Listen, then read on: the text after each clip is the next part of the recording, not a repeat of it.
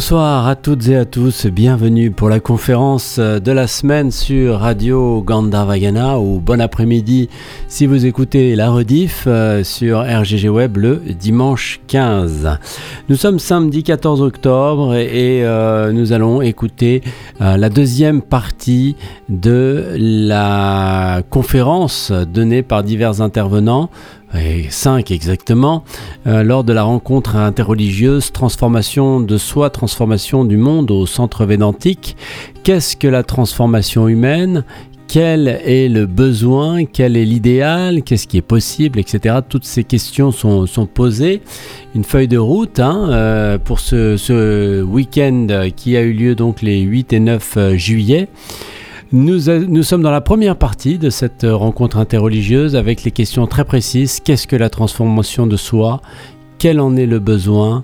Quel en serait le résultat idéal? Et qu'est-ce qui est possible? Nous avons écouté la semaine dernière le rabbin Gabriel Agaï, le frère Benoît Abillot et Hadji Dramé pour euh, la tradition musulmane. Maintenant, nous allons écouter euh, le Lama Getche et Swami Atmarupananda.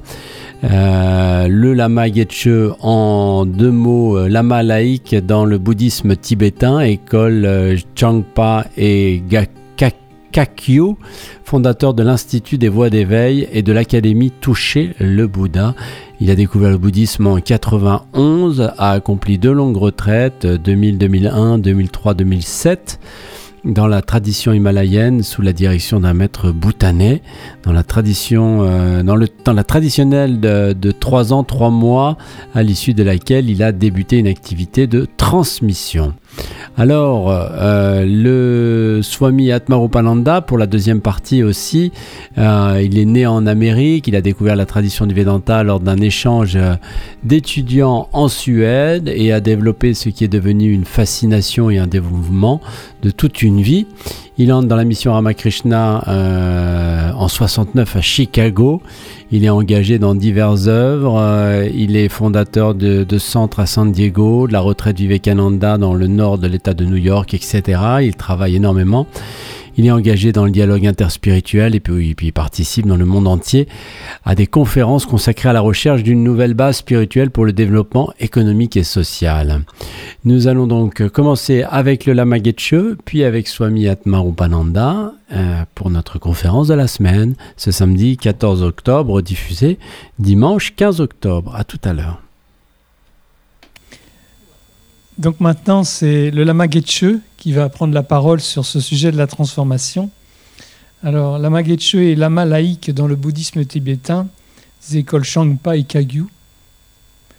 Il est fondateur de l'Institut des voies d'éveil et de l'Académie Toucher le Bouddha. Il a découvert le bouddhisme en 1991. Il a accompli les, longues retraites dans la tradition himalayenne sous la direction de maître bhoutanais. Euh, ça fait plusieurs fois que la Getche vient ici participer aux rencontres interreligieuses. Et donc euh, aujourd'hui, il a une activité de, transmission dans le cadre du bouddhisme et de la transformation personnelle. Je suppose il va nous en parler. Merci beaucoup. Bonjour à toutes et à tous. C'est vraiment une grande et profonde joie. Euh, d'avoir répondu à votre invitation, Swami, et puis une grande joie d'être avec vous. C'est toujours un, plaisir d'être avec des personnes euh, qui s'intéressent à ces sujets profonds, et c'est euh, un doux repos que d'écouter les intervenants. J'ai pour habitude d'être plutôt à la place de l'intervenant d'habitude quand je transmets, donc c'est toujours euh, super agréable d'être en retraite. je peux me reposer, simplement. Donc c'est beaucoup de bénédictions, ce dialogue interreligieux. Et euh, pour me présenter un peu, je vais vous expliquer pourquoi je suis amoureux du dialogue interreligieux et dans quelles conditions c'est arrivé. J'ai découvert le bouddhisme tibétain à l'âge de 21 ans, en 92, et j'étais baptisé, mais sans éducation religieuse. Et j'avais laissé de côté l'Église et tout, tout tintouin que je trouvais poussiéreux euh, pour les gens crédules. Euh, bref, j'étais un bel ignorant, très tard, je suis resté ignorant. Même après euh, presque une dizaine d'années dans le bouddhisme, j'étais encore ignorant. Je le suis encore, mais elle s'est un peu améliorée, cette ignorance. Et donc en, 2000, euh, 2001, novembre 2001, j'ai eu l'opportunité de rentrer en retraite dans un petit cloître euh, dirigé par un maître bhoutanais. Et donc euh, quelques jours avant cette retraite, un bouddhiste, dans le bouddhisme himalayen, je suis allé à Lyon, et puis là, dans un bar, avec un ami retraitant qui allait rentrer en retraite avec moi, on rencontre certains de ses amis, dont un musulman, qui se met à me parler de Dieu. Et en bel ignorant que j'étais, que je suis toujours, je lui dis, bah, écoute, moi je rentre en retraite, si un jour tu vois Dieu, prends un selfie, prends un selfie et envoie-moi la photo. J'étais un, vrai con, quoi. Bref, et véhément en plus, véhément. Hein. Ouais, tu crois en Dieu. Donc moi j'étais bouddhiste, tradition religieuse athée. Euh. Bon, bel ignorant. Et donc je suis entré en retraite pour une année, et merveilleuse retraite. Réveil tous les matins à 3h30, coucher à 22h30, euh, méditation quasiment non-stop, du yoga, des rituels. Surtout chez soi, dans notre euh, cellule de retraite, et des rituels communs le matin, l'après-midi, en fin de journée, et puis du yoga ensemble.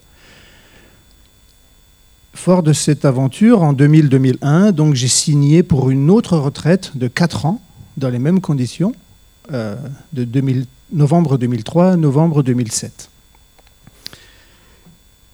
Et du coup, ça m'a vraiment permis d'aborder la profondeur du bouddhisme par la pratique. L'intellect, c'est une chose, mais en retraite, on n'étudie quasiment pas. On reçoit des instructions de pratique, on fait des rituels, on visualise, on fait du yoga, on chante. C'est de la pratique. Et sur la fin de cette longue retraite de 4 ans, le maître de retraite nous a demandé d'enrichir notre pratique, notre samadhi, par tout ce qui nous semblait bon. La seule euh, limite, c'était de ne pas mettre le feu au centre de retraite. Donc moi, je, ne sais pas pourquoi, euh, je me suis rappelé, je me suis souvenu d'une discussion avec un ami bouddhiste et chrétien qui m'avait dit Arnaud, un jour, étudie la mystique chrétienne. Et donc, au cœur de cette retraite bouddhiste, j'ai écrit à cet ami euh, parisien. Nous étions dans ce cloître sans aucun contact avec l'extérieur euh, pendant ces quatre ans. Donc je lui ai écrit en lui disant Envoie-moi, s'il te plaît, des, écrits de maîtres chrétiens. Et là, donc il m'a envoyé un carton de, des plus grands théologiens, dont Maître Eckhart, dont je parlerai tout à l'heure. Et là, je suis tombé à la renverse ça a été euh, une puissante pluie de bénédictions, une reconnexion avec ce que j'ignorais et un enrichissement de ma pratique. Parce qu'en connaissant le bouddhisme en profondeur, on peut lire et écouter en, profondeur les autres traditions. Donc je suis devenu amoureux du dialogue interreligieux, mais je dirais intermystique parce qu'il y a dans la religion, il y a des plans très différents sur lesquels on peut vraiment se rencontrer. Et on peut se rencontrer où finalement? À la source et en surface, même si elle est sainte. Au milieu, il y a des altérités dans les traditions qu'il est difficile de, de conjuguer. Mais quand on parle de la source, donc pour nous, ça va être la non-dualité, l'unité, notre nature divine, notre nature de Bouddha, bref, la nature du réel, appelons ça comme on veut. Quand on parle de ça, on s'entend et on peut parler de ça. Mais il ne faut pas être frileux, il ne faut pas avoir peur de, froisser un peu ce qui se trouve au milieu, dans les couches intermédiaires. Et puis en superficie, on peut se rencontrer, même si c'est une superficie sainte. L'amour, la compassion, la générosité, l'éthique, la patience, la douceur, la bonté. Notre humanité. Donc je suis devenu amoureux du dialogue interreligieux et donc ça m'a amené à croiser des amis, euh, dont Gabriel, et puis je suis venu plusieurs fois à Grèce, mais voilà. Donc mon intervention aujourd'hui va évidemment parler du bouddhisme, mais je vais de temps en temps faire des petites écartades vers les autres traditions. Euh, donc, au cœur de cette retraite bouddhiste, je me suis souvenu, sur la fin de cette retraite, je me suis souvenu de ce dialogue avec euh, ce frère musulman. Et je me suis dit, oh là là, quel idiot j'étais et je suis. Donc c'est un, c'est un beau souvenir finalement. Donc ma mission désormais, c'est de transmettre le bouddhisme tibétain et depuis peu, je lance un institut des voies d'éveil pour fédérer des acteurs euh, qui aiment l'interreligieux, l'intermystique en fait. C'est le cœur de l'institut, le pilier c'est la mystique. Donc je lance un institut en ce moment dans l'idée de mettre en lumière les enseignements profonds des traditions qu'on ignore. Et comme le dit le Dalai Lama, il n'y a pas besoin de convertir les gens, juste les aider à connaître la profondeur de leur tradition. Donc le prosélytisme, c'est le signe de l'ignorance. Vouloir convertir l'autre, c'est la preuve qu'on n'a pas compris la profondeur de sa tradition et donc qu'on n'a pas compris la profondeur de notre tradition. Donc si bien que le dialogue interreligieux profond est aux antipodes du prosélytisme, et c'est pourquoi dans, les enseignements que je transmets aux personnes que j'accompagne dans le bouddhisme, euh, à des stades assez avancés, euh, je leur transmets des, textes de, mystiques d'autres traditions. Et ça, leur permet aussi de se reconnecter avec ce bagage ancestral judéo-chrétien qu'on a dans notre civilisation. Et tant qu'on se coupe de tout ça, ben on a une partie inconsciente de notre courant de conscience qu'on met de côté, qu'on brime et on ne peut pas en recevoir les bénédictions et toute la puissance. Donc je pense qu'il est important, surtout à notre époque, de faire connaître la profondeur des traditions spirituelles, de découvrir la profondeur de nos traditions. Même chez, les bouddhistes, hein, euh, certains restent euh, sur des plans très superficiels, et, parce que c'est difficile, la mystique euh, bouddhique ou dans les autres traditions. C'est très difficile, c'est exigeant. C'est exigeant de pratiquer de façon assidue. Et c'est surtout très frustrant quand on ne comprend pas, parce qu'évidemment, les notions les plus profondes, c'est hermétique, donc on ne les comprend pas. Donc il faut beaucoup d'humilité pour ne pas comprendre jusqu'au moment où il va y avoir une petite percée, un petit croissant de lune qui va se manifester, et là, ah, petite révélation, essence de la révélation. Donc, qu'est-ce que la, transformation de soi?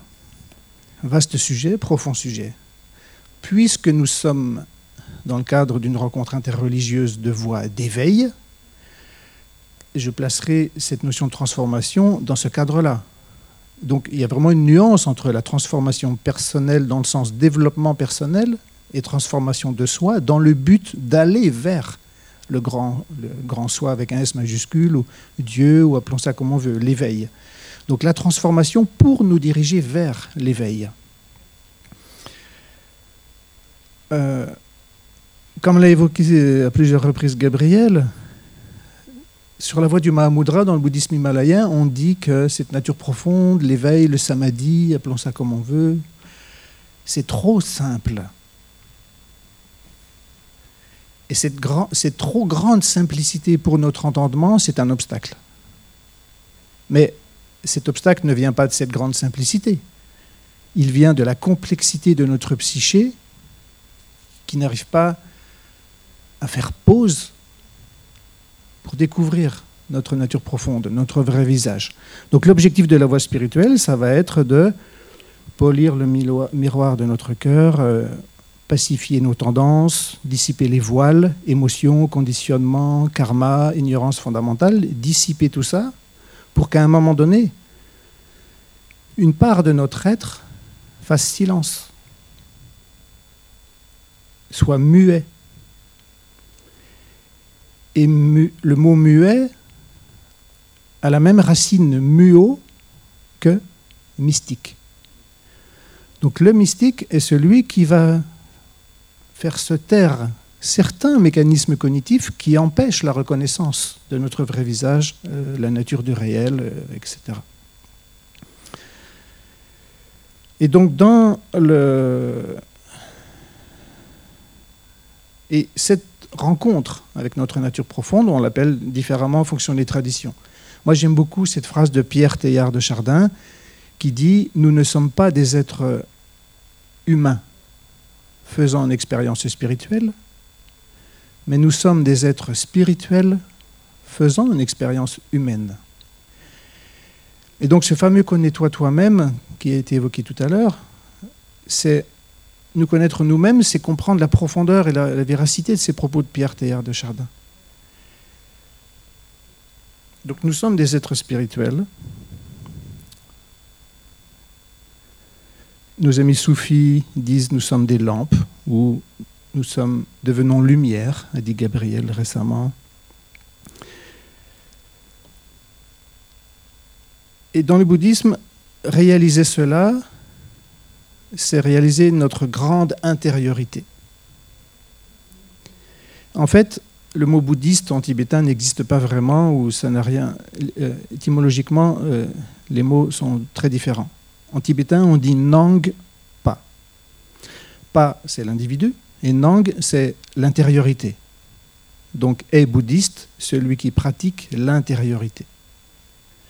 Mais il y, a il y a deux types d'intériorité, pour faire simple. Il y a cette intériorité qui concerne la psyché, le mental, les conditionnements, le karma, et puis la grande intériorité qui est précisément ce que dit Pierre Théard de Chardin.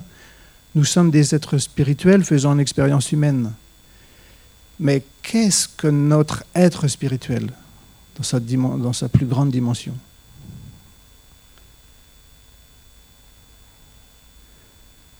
C'est insondable, c'est sans limite et ça intègre tout. Si bien qu'en sortant de ma première retraite d'un an, en 2001, je suis allé à la messe de minuit à Citeaux. Et lors de cette messe de minuit, l'abbé, euh, je ne sais pas comment s'appelle cette partie de, la célébration, mais il dit euh, le supérieur, en accueillant l'inférieur, n'en est pas diminué. Quel est le sens profond pour moi de tout cela? Dans le bouddhisme, on dit que l'ensemble de la manifestation, c'est-à-dire tout ce qu'on voit ici et maintenant, sans exception, tout ce qu'on entend, tout ce qu'on sent, tout ce qu'on goûte, tout ce qu'on pense, tout ce, qu'on voit, tout, tout, sans exception, ce qui fait notre expérience ici et maintenant, tout ça, on l'appelle notre mandala. Pourquoi? Parce qu'il y a un centre, même si ce centre, si on le cherche, on ne peut pas le trouver. Mais toute notre expérience ici et maintenant, voilà notre mandala. Et notre mandala comporte quoi? Des perceptions sensorielles et notre psyché. Et tout ça, c'est, on va appeler l'un, la source indifférenciée de ces fruits. Mais voilà ce que l'on appelle l'esprit avec un E majuscule dans le, dans le bouddhisme. Et c'est ça le supérieur. Réaliser que tout ce qu'on expérimente ici et maintenant est l'esprit, c'est euh, le troisième stade du chemin vers l'éveil en cinq stades. Donc c'est réaliser que toute la manifestation, vous le dites dans votre prière euh, au moment du repas, votre, le monde et votre esprit, c'est tout un. On dit presque la même chose dans le bouddhisme, on dit le monde et votre esprit, c'est pas deux.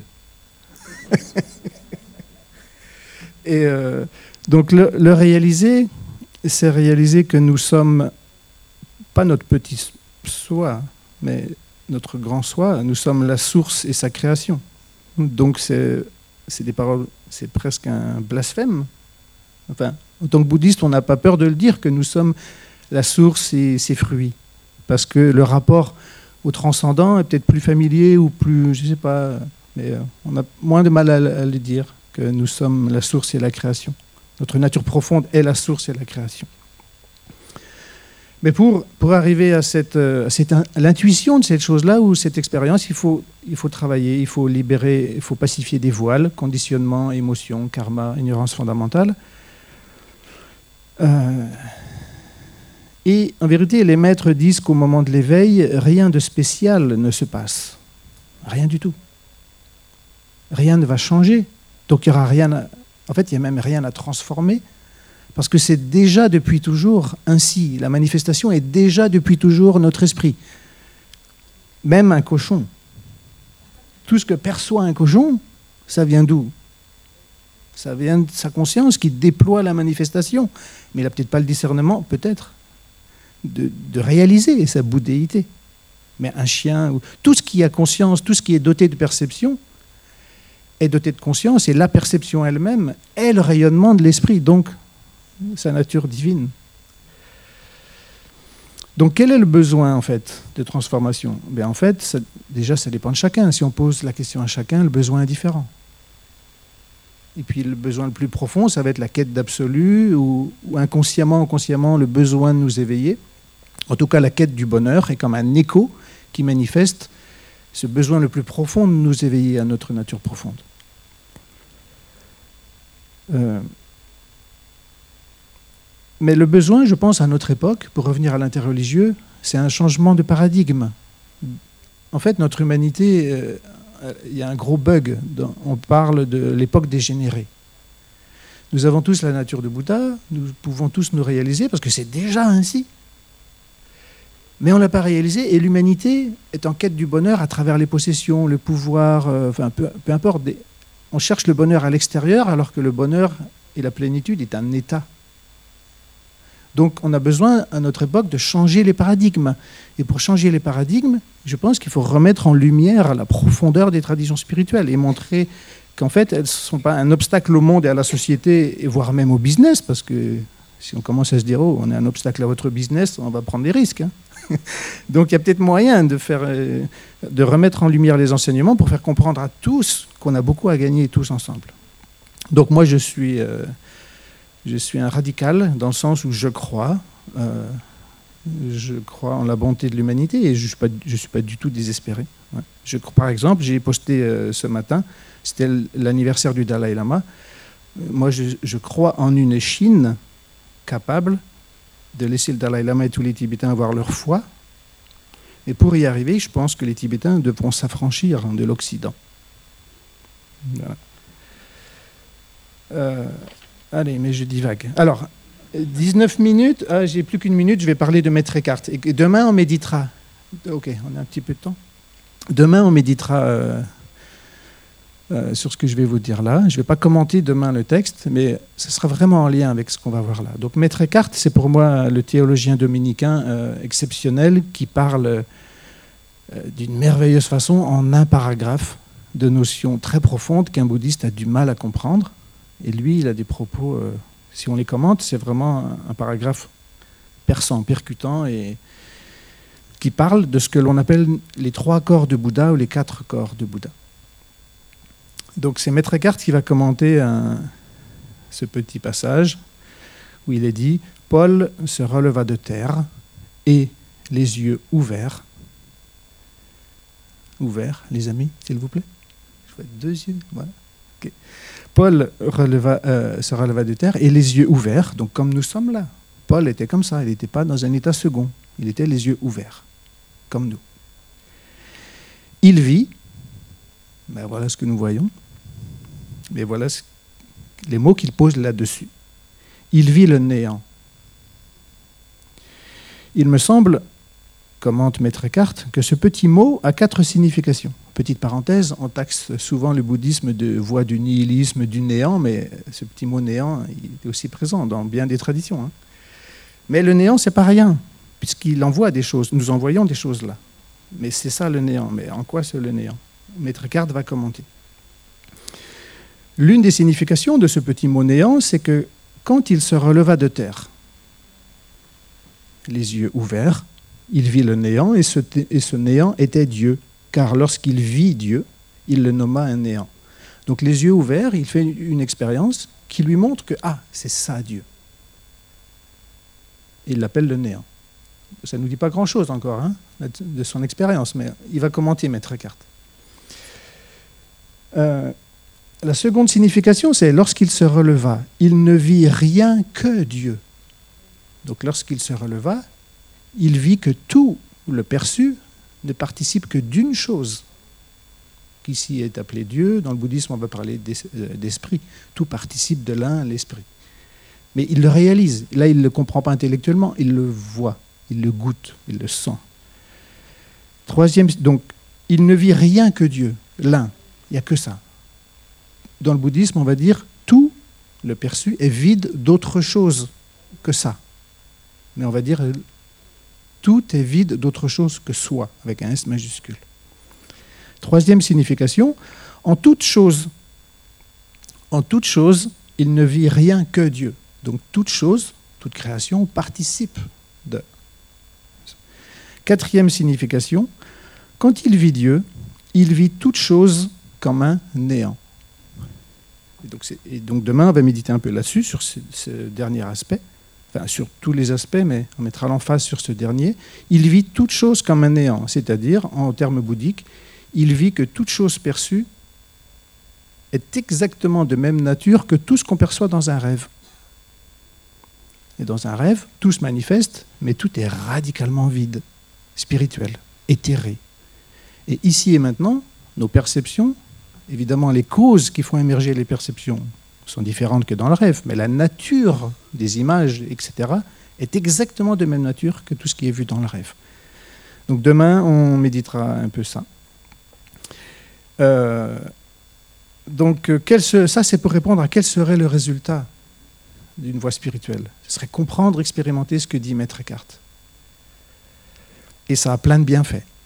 Donc je vous ai préparé un document que vous pourrez télécharger. Vous allez trouver le lien sur un petit document, un petit flyer de l'Institut des voies d'éveil. Donc c'est une liste de 86 bienfaits de la méditation.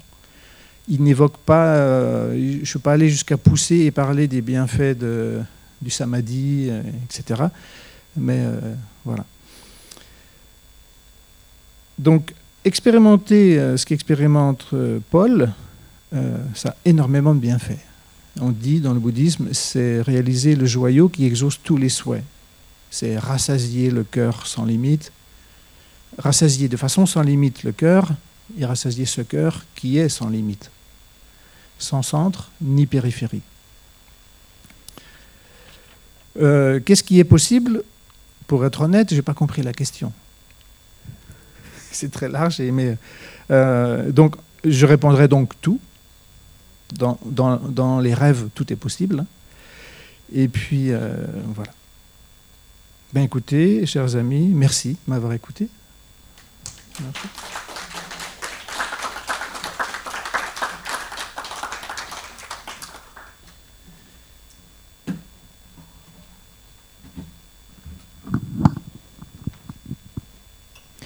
Merci Lama. Et je vais passer la parole à Swami Marupananda. Alors, comme j'ai fait pour les autres, je vais devoir présenter Swamiji. Bon, peut-être que dans la salle, tout le monde ne le connaît pas. Donc, Swami, il est né en Amérique. Il est moine de l'ordre Ramakrishna. Il a passé de nombreuses années en Inde à suivre une formation monastique, scientifique, spirituelle. Il est engagé dans beaucoup d'œuvres euh, comme la fondation de, nouveaux centres védantiques. Il a voyagé dans beaucoup de pays du monde pour animer des retraites et en particulier, il est très actif dans le dialogue interreligieux, ce que cette journée d'aujourd'hui euh, prouve si c'était nécessaire. Et donc, euh, en avril 2022, il a été nommé au Centre Védantique Ramakrishna de Gretz en tant que président et directeur spirituel. Swamiji.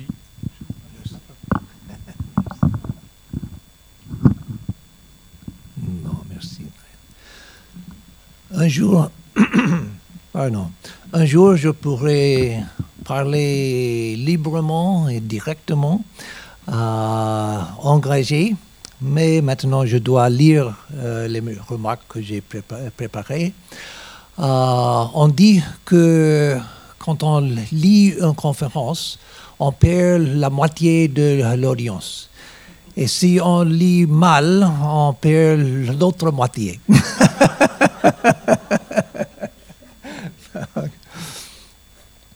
Comme euh, tous nos représentants, je ne peux pas prétendre représenter l'ensemble de notre tradition, qui, dans mon cas, est l'hindouisme. Permettez-moi donc de dire ce que je représente.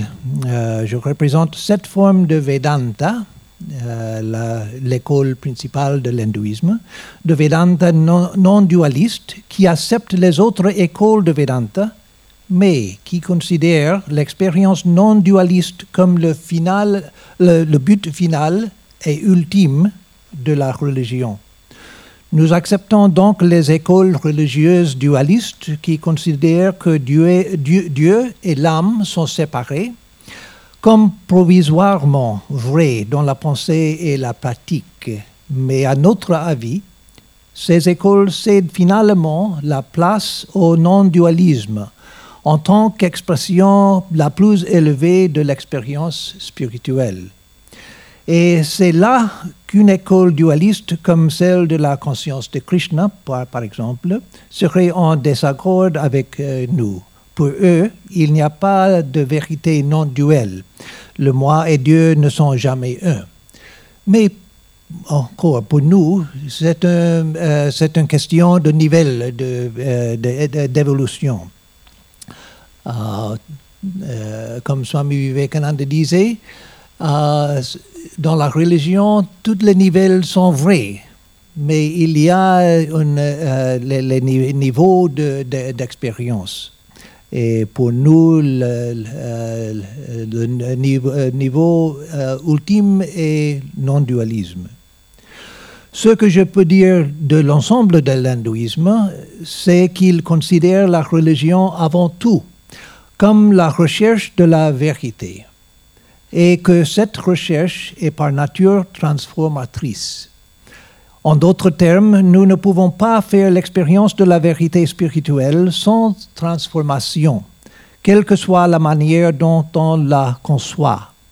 La religion est le processus par lequel l'esprit et le cœur sont purifiés jusqu'au point où la vérité la plus haute se révèle dans l'expérience directe. Swami Vivekananda avait l'habitude de dire que l'essence de la religion est exprimée par Jésus dans les béatitudes. Euh, heureux les cœurs purs, car ils verront Dieu. Heureux les cœurs purs, euh, euh, car ils verront Dieu. Le Swami Vivekananda disait que si tous les textes sacrés et toutes les traditions étaient perdus pour, le monde, la religion elle-même serait préservée si cette seule déclaration, de Jésus était conservée. L'hindou croit littéralement à cette déclaration et le fait de voir Dieu est transformateur. Le Vedanta non-dualiste estime que chacun d'entre nous ne fait qu'un avec la réalité ultime, quel que soit le nom donné à cette réalité. En d'autres termes, notre être essentiel et l'être essentiel de Dieu sont un et non duels. Cela ne signifie pas que chacun d'entre nous est le Dieu créateur. Ce serait absurde. absurde. C'est pourquoi je parle de la nature essentielle de Dieu et de notre être essentiel. La nature essentielle de Dieu est sa nature transcendante, l'absolu, au-delà de toutes les fonctions telles que la création et la protection de l'univers, ce que Maître Eckhart à appeler les profondeurs de la divinité.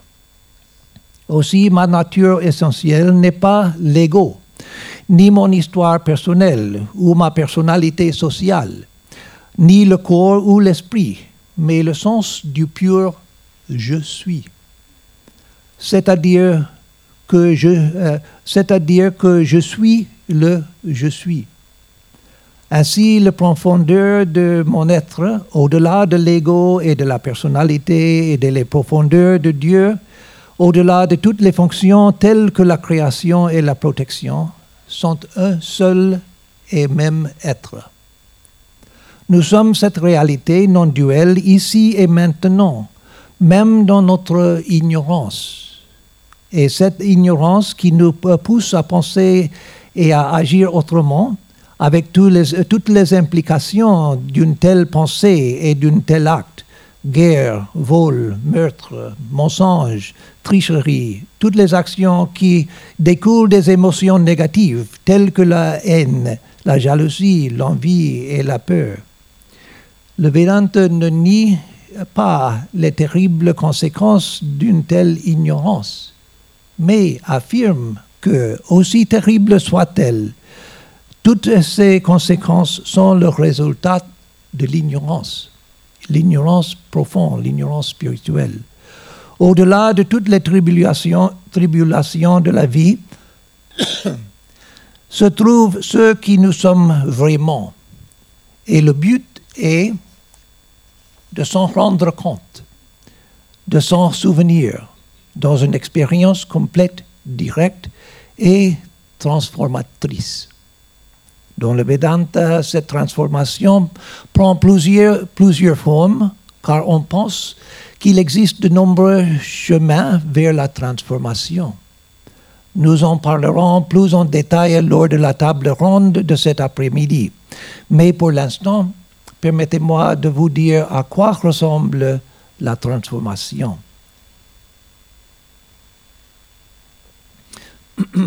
Je me limiterai aux deux aux, descriptions les plus courantes de cet état. Car l'état final de transformation peut être décrit de manière différente selon le chemin que nous avons emprunté. J'ai oublié une chose que j'ai besoin maintenant pour le, la gorge. Le, le fisherman's friend, l'ami des pêcheurs. Pardon.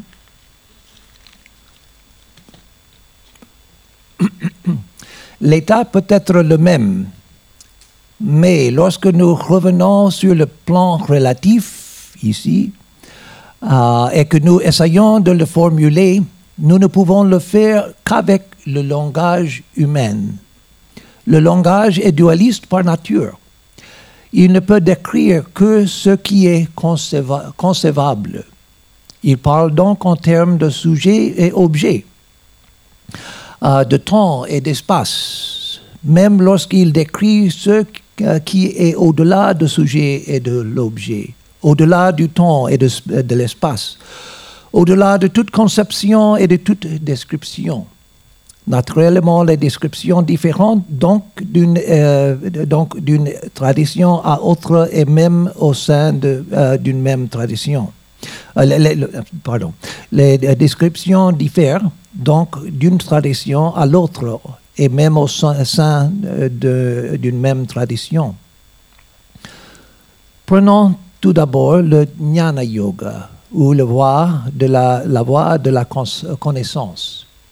Pour celui qui suit la voie de la connaissance, Jnana Yoga, L'état de transformation ultime est la réalisation de l'identité de soi-même avec la nature transcendante de la réalité, au-delà du temps, de l'espace et de la causalité, au-delà de tous les mots et de tous les concepts.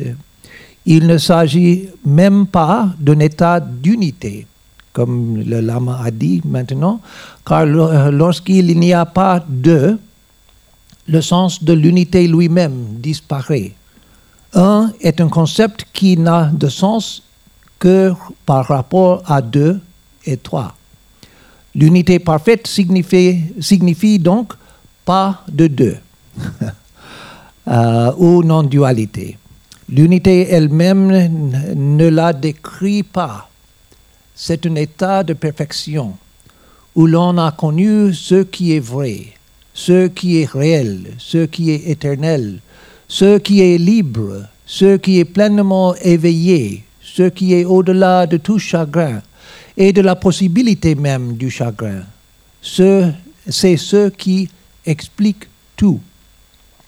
Explique tout, pas dans les concepts, pas dans les informations, pas dans les mots, mais on sait la réalité même et on a,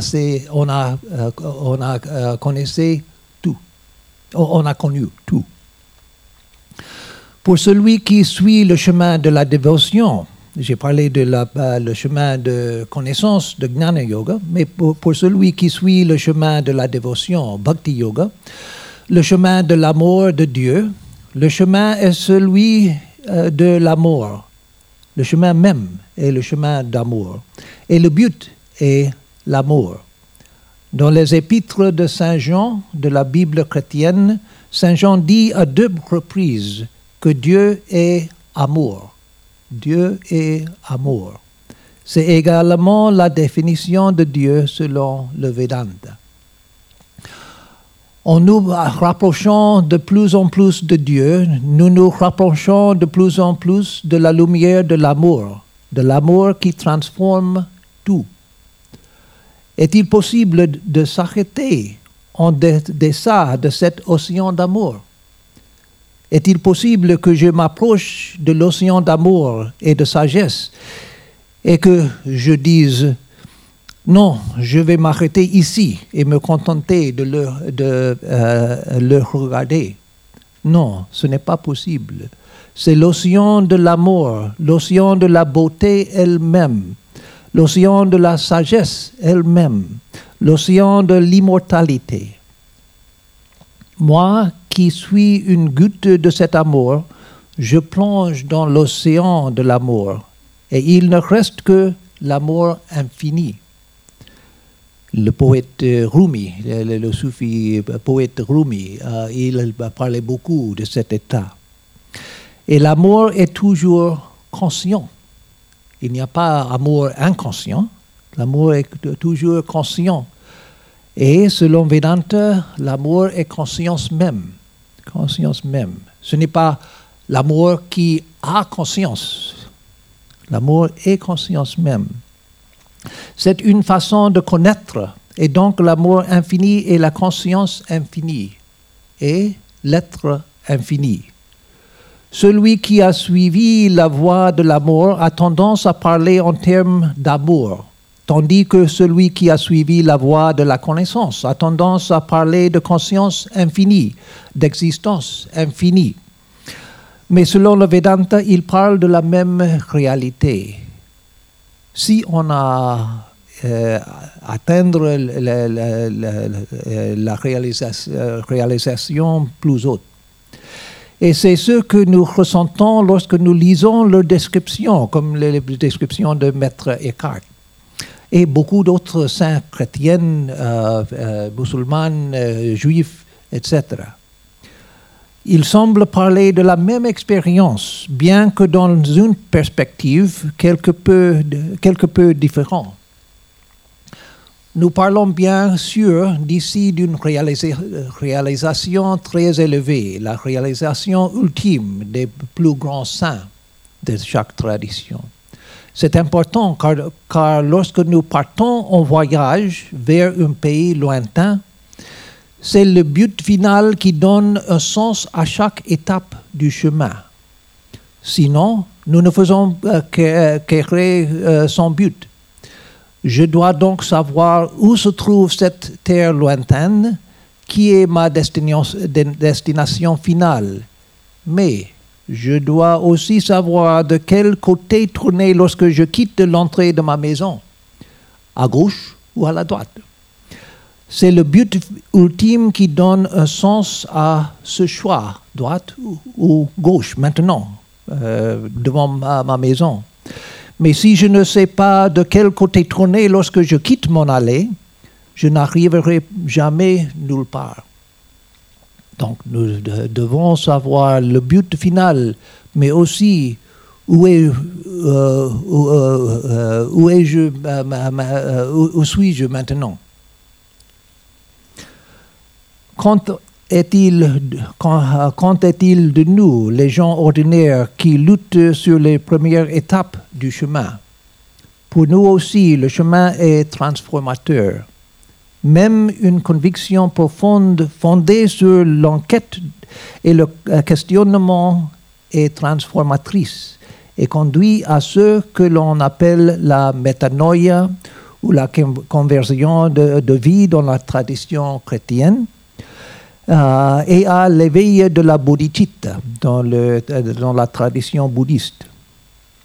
Une foi vivante réoriente toute notre vie. Nous nous retrouvons en train de marcher vers le soleil. Le chemin est éclairé. Tout est illuminé. Tout prend un sens. Chaque expérience de la vie prend de nouvelles significations y compris nos, euh, y compris nos chagrins. C'est donc le chemin lui-même qui est transformateur et pas seulement l'illumination finale. C'est très important. C'est une transformation possible pour chacun de nous maintenant. Et nous avons l'expérimenté, les personnes sur le chemin. J'espère que Brahma Prana, ici, le Mataji de euh, euh, États-Unis, euh, aura le temps au cours de notre table ronde de parler de l'effet transformateur de la rencontre avec une personne illuminée et de, la, et de l'effet de la découverte de son chemin sur une personne ordinaire, comme dans le cas d'une personne qu'elle euh, euh, connaissait. Parce que, encore, c'est très important de savoir le but du chemin, mais c'est aussi important de savoir où nous sommes et que, euh, euh, que pouvons-nous faire maintenant, ici et maintenant. Et tout, est, tout dans, la, euh, dans le chemin spirituel est transformateur. Merci. Et merci à l'ami de pêcheur. Swami Atmarubananda, juste avant c'était le Lama Getche pour la deuxième partie euh, de la rencontre interreligieuse sur transformation de soi, transformation euh, du monde. Là, ça portait sur les questions qu'est-ce que la transformation de soi, quel en est le besoin, etc. Euh, on se retrouvera la semaine prochaine pour la suite de cette table ronde. On retrouvera notamment euh, la table ronde animée par Atmarupananda avec la participation du rabbin Haggai, du frère Bio, d'Ajid Ramé, du Lama de Pravachika Brahmat Prana et de Sœur Solange euh, sur le thème euh, quels sont les outils de la transformation proposés par votre tradition et quelles en sont les étapes selon votre tradition? Euh, voilà, nous verrons tout ça donc euh, la semaine prochaine dans RGG Sagesse, des extraits de 10 minutes chaque jour, euh, de 9h à 17h30 et de 17h30 à 19h. voilà pour, pour ce soir. On se retrouvera demain, dimanche 15 octobre à 5h30 pour euh, RGG Yoga. On pratiquera ensemble pendant deux heures. Ce soir, je vous laisse avec euh, des rediffusions des podcasts de la semaine et puis RGG Nuit à minuit, musique euh, méditative ambiante. Si vous écoutez la rediffusion dimanche après-midi de cette conférence, sachez qu'on se retrouvera ce soir à 21h30 pour l'approche védique avec Swami Atmarupananda en partenariat avec la Fédération védique de France sur les Mahavakyas, les grands principes euh, du Vedanta. Bonne soirée, bonne nuit, à demain 5h30 sur Radio Gandharvagana.